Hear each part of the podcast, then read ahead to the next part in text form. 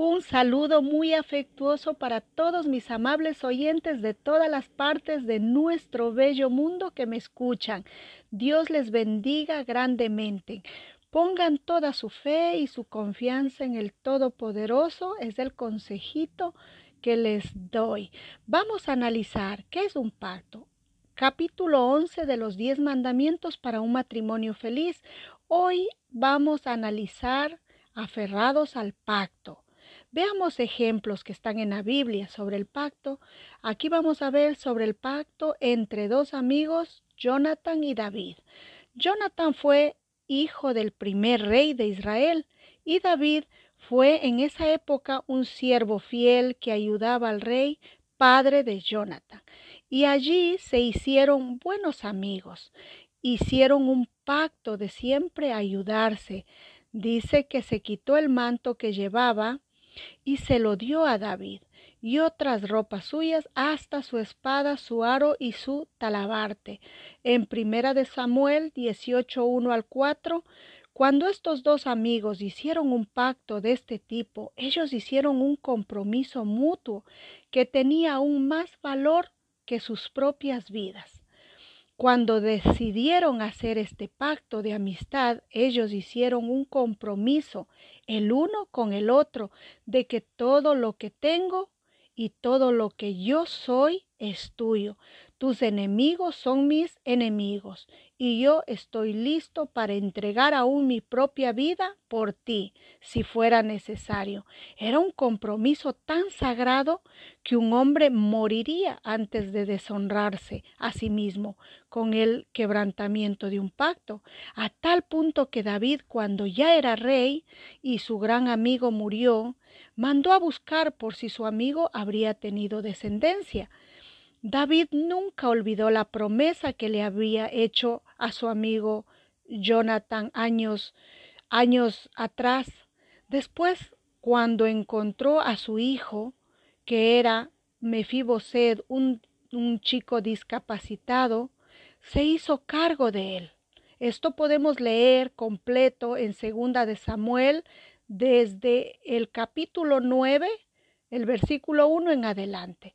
David apreciaba mucho la lealtad y el honor de Jonathan, quien no abandonó a su amigo, ni siquiera en momentos muy difíciles, ya que Jonathan, que estaba en una mejor situación económica, le ayudó siempre en la época de persecución a David. Él fue su gran apoyo. Bueno, esta historia es muy larga, así que les recomiendo que lean en segunda de Samuel capítulo 9 en adelante.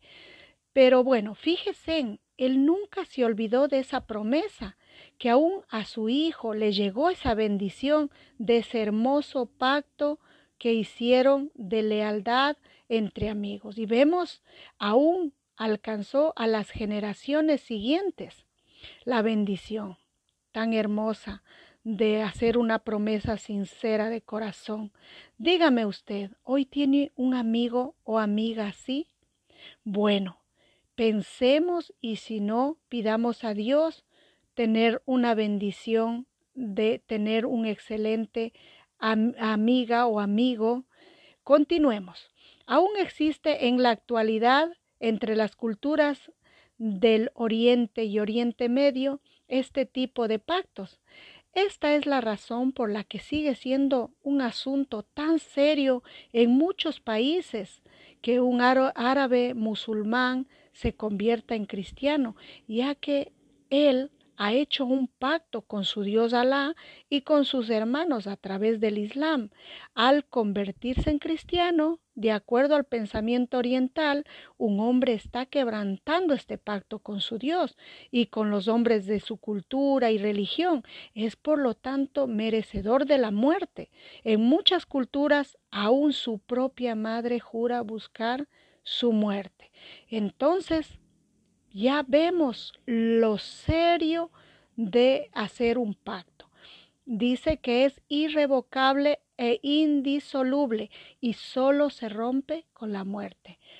Algo digno y maravilloso de admirar es que nuestro Dios Todopoderoso pudiera hacer un pacto con el hombre pudiera haber hecho un pacto con cada uno de nosotros. Qué bendición. Y aquí vemos un pacto tan maravilloso que puso aún a su propio Hijo como sacrificio para que todo aquel que lo recibiera y creyera en Jesucristo como su Salvador será perdonado y tendrá vida eterna. Qué maravilloso Dios nos muestra aquí de un pacto inquebrantable. Así podemos ver, el nuevo pacto es la promesa que Dios le hace a la humanidad de perdonar el pecado, restablecer la comunión con aquellos que tienen un corazón dispuesto, que buscan de Jesús, que buscan ser perdonados, que se arrepienten de sus pecados, ya que nuestro Señor Jesucristo es el único mediador del nuevo pacto y su muerte en la cruz es la base de la promesa. Podemos ver en Lucas capítulo 22 versículo 20. El concepto del pacto es entonces un compromiso válido hasta la muerte. El pacto no depende de cómo se está comportando o si hoy ya no quiero seguir o si hoy no tengo ánimos de seguir cumpliendo con ese pacto, con ese compromiso, estoy desanimado ya a lo mejor ya, ya me cae mal, ya, ya no le siento que, que es la misma persona que conocí hace años, etc. El pacto es un compromiso hecho a la otra parte en la presencia de Dios. Así que vamos a analizar. Pacto de matrimonio. En Génesis 2.24 dice, por tanto, dejará el hombre a su padre y a su madre, se unirá a su mujer y serán una sola carne. Vamos a analizar también qué dice Salmo 127.1. Si Jehová no edifica la casa, en vano trabajan los que la edifican. Qué tremendo. Si Dios no está en medio, si no ponemos a Dios en medio de nuestro matrimonio, de nuestro pacto, entonces nada tiene valor porque cualquier momento se viene abajo todo. Así que bueno, vamos a ver una cosa más, una pequeña advertencia. Los pactos con Dios son eternos y sus misericordias nuevas cada mañana. Pero si persistimos en desobedecer nuestros pactos, habrá consecuencias aún para nuestras familias, nuestros hijos. Ejemplo, entonces Jehová dijo a Salomón, por cuanto has obrado así y no has guardado mi pacto y los estatutos que yo te mandé, te quitaré el reino y lo, y lo entregaré a tu siervo. Miren qué desgracia más grande. Aquí, al entregar el reino a, a, a los siervos de él, mejor dicho, a los, a los empleados, en pocas palabras. Qué bendición está Dios quitando de Salomón y aún de sus hijos. Es tremendo desobedecer. Bueno, aclaración. Aquí también entran los que están casados del civil. Dios no invalida este, este matrimonio del civil. Tengamos cuidado. Vamos a ver en la Biblia para que vean qué dice en Romanos capítulo 13 del 1 al 2. Dice, sométase toda persona a las autoridades superiores, porque no hay autoridad sino de parte de Dios, y las que hay por Dios han sido establecidas, de modo que quien se opone a la autoridad, a lo establecido por Dios se resiste, y los que resisten acarrean condenación para sí mismos. Así que esto va para todos, porque pueden estar pensando o habrán pensado algún momento, yo como estoy casado, solo el civil, casada, solo el civil, puedo cuando quiera divorciarme. Bueno, ahora ya sabe que usted está en un pacto con Dios. Tome muy en serio para que sea bendecido usted, sus hijos y hasta sus nietos. Hoy en la actualidad muchos ven el matrimonio como un contrato, con la mejor opción que pueden encontrar en ese momento, pero si luego les llega una mejor oferta, quieren tener la opción de terminar su contrato actual y firmar otro mejor. Podemos ver un ejemplo como si fuera un contrato de teléfono o internet buscando las los mejores beneficios o la mejor oferta. Así piensa mucha gente que es del matrimonio. Bueno, vamos a ver, Dios creó el matrimonio para que fuera un pacto. Un pacto es más que un contrato, es un compromiso personal que se, que se hace ante testigos y que trae bendición cuando se honra.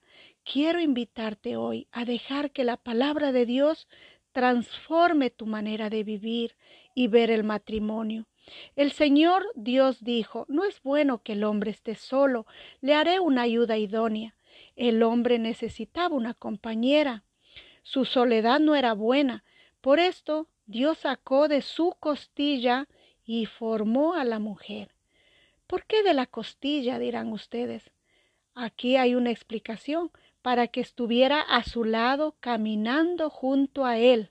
No le hizo de sus pies para que la pisoteara, tampoco la hizo de su cabeza para que lo mandara, más bien de su costilla le hizo una compañera ideal. Cuando Dios le presentó al hombre a su compañera, la Biblia comenta lo siguiente, por eso el hombre deja a su padre y a su madre y se unirá a su mujer y los dos se funden en un solo ser. Qué maravilloso. El matrimonio es un pacto creado por Dios y en ese pacto los dos se unen para toda la vida. Llegan a ser una sola carne, un solo ser. Incluso la relación de pareja es más importante que la relación con sus propios hijos. Ojo que muchas veces cometemos el error de hacernos más a los hijos que a tu compañero o a tu compañera pero no, tiene que ser los dos, marido y mujer.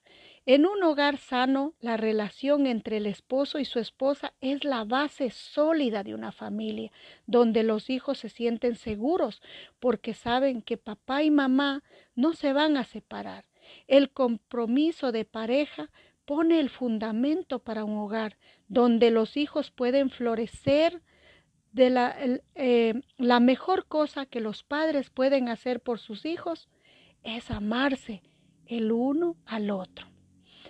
Bueno, vamos a poner dos ejemplitos aquí que si Dios está en medio, nadie nos derriba. Vamos a ver el uno. Nos indicó el autor sobre el triángulo matrimonial que marido y mujer si están a los lados del triángulo y Dios está en la punta de arriba del triángulo, y si los dos esposos se acercan hacia Dios orando, se acercan más cada día, van más hacia arriba, hacia arriba, y ustedes saben que el, el triángulo se va estrechando, estrechando. Qué maravilloso ejemplo. Y se unen junto a Dios, porque Dios está arriba, en la punta. Qué maravilloso cuando los matrimonios donde ambos cónyuges consideran a Dios como su amigo y consejero principal. Siempre habrá más estabilidad, unidad y felicidad. Este entonces es el triángulo del matrimonio firme y fuerte. Ya lo saben cuál es este ejemplo. Vamos a poner otro ejemplo más, el ejemplo 2. Es muy importante para tener en nuestra mente el, simbolismo, el significado que, que, representa Dios para nosotros en diferentes metáforas. ejemplo, dice, incluye a Dios el Creador en su matrimonio para ser feliz. Los matrimonios deben tomar en cuenta a Dios en la Biblia, dice, pues cordón de tres dobleces no se rompe pronto. Esto está en la Biblia, en Eclesiastés capítulo 4, versículo 12. Cuando la expresión cordón de tres dobleces se usa para referirse metafóricamente al matrimonio, se da a entender que el esposo, la esposa y Dios nuestro Padre Celestial son tres hebras entrelazadas en una sola cuerda y que Dios es la hebra principal. Entonces estar cerca de Dios le da a la pareja la fortaleza espiritual necesaria para vencer las dificultades y es la clave de la verdadera felicidad en el matrimonio. Nada podrá destruirlo. Hermoso, a que sí. Amén. Hermosos estos ejemplos. Bueno, después de este ejemplo, eh, ya hemos entendido la maravillosa unión que hacemos al unirnos en matrimonio y lo que significa el pacto divino. Y es hasta que la muerte nos separe. Bueno, finalizamos con estos ejemplos y pasamos a la lectura de hoy. Y el título es Mantendrás una comunicación fluida. Mantendrás una comunicación fluida. Bueno, vamos a ver, este tema es muy importante a todos mis amables oyentes, ya que eh, muchas veces hay muchos problemas por falta de comunicación y de entendimiento. Bueno, vamos a dar lectura. A los pocos días de haber comenzado la luna de miel, Roberto y Alicia tuvieron un encontronazo. Alicia se encerró en, en, ella misma y rechazó todo intento de Roberto de discutir el asunto. Cada vez que intentaba que ella se sincerara, le respondía de manera cortante, Estoy bien. Por último, Roberto le explicó con toda calma a su reciente esposa que así las cosas no iban a funcionar. Luego de conversar sobre el tema, llegaron a un rápido pero difícil acuerdo. Jamás usarían el silencio el uno contra el otro. Acordaron que si bien llegaría el momento en que deberían responder la discusión hasta que se calman, calmaran, bajo ninguna circunstancia usarían el silencio como un arma. A partir de entonces hicieron que la comunicación fluida fuera una prioridad. Roberto y Alicia cumplieron lo acordado y como resultado disfrutaron de más de tres décadas de un feliz matrimonio. A través de los años, Alicia manifestó a muchos de sus amigos cuánto valoraba que Roberto tomara la iniciativa al inicio de su matrimonio de insistir acerca de la importancia de una comunicación fluida y sincera. Vamos a ver aquí el factor crítico. La gente brinda todo tipo de explicaciones de por qué creen que ciertos matrimonios van a andar bien. Tienen muchas cosas en común, ambos provienen de buenas familias, los dos son buenos cristianos. Ahora bien, todas estas son buenas razones y pueden contribuir a que le vaya bien a la pareja. Sin embargo, estoy convencido de que existe un factor por encima de todo que puede hacer que un matrimonio resulte o se destruya. Si una pareja hace que esto sea una prioridad, en su vida disfrutarán de unas relaciones íntimas y significativas por el resto de sus días. Si se niegan a ponerlo en práctica, tienen problemas y grandes posibilidades de que su unión sea destrozada y que el matrimonio fracase por completo. ¿De qué estamos hablando? Estamos hablando de la comunicación. Si conversa con varias parejas felices, observa que tienen algo en común, una buena comunicación. Por otro lado, si realiza una encuesta entre personas divorciadas, hallará que una falla que hubo una falla en la comunicación subyacente en la mayoría de las rupturas matrimoniales, por supuesto que escuchará acerca de infidelidades, de diferencias irreconciliables, entre toda una gama de razones. Sin embargo, en la mayoría de los casos, cuando, uno indaga un poco más, encuentra que todos esos motivos provienen en el fondo de un problema central, una comunicación deficiente. Si pudieras estar junto a mí cuando escucho a las parejas que han sido infelices por mucho tiempo o que se han divorciado, escucharías preguntas como estas. ¿Cuándo fue que dejamos de dialogar? ¿Por qué no conversamos más como lo hacíamos antes? ¿En qué nos equivocamos?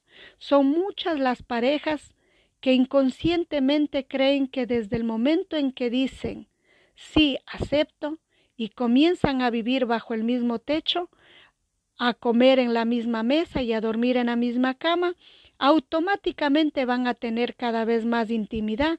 Sin embargo, la realidad indica que si esas dos personas no se comunican entre sí y solo se limitan a compartir espacios adyacentes, no mejorará la unión, sino la separación. Lograr una buena comunicación entre los esposos requiere de tiempo y esfuerzo. Además, es algo de tanta importancia que lo he colocado como el tercer mandamiento del matrimonio. Bueno, está súper interesante. Vamos a aprender cómo comunicarnos y vamos a analizarlo mucho más a fondo con ejemplos. Así que me despido hasta aquí con esta lectura, con esta reflexión, mandándoles un fuerte abrazo, deseándoles que Dios les bendiga, que supla todas sus necesidades y nos estamos escuchando en un próximo audio.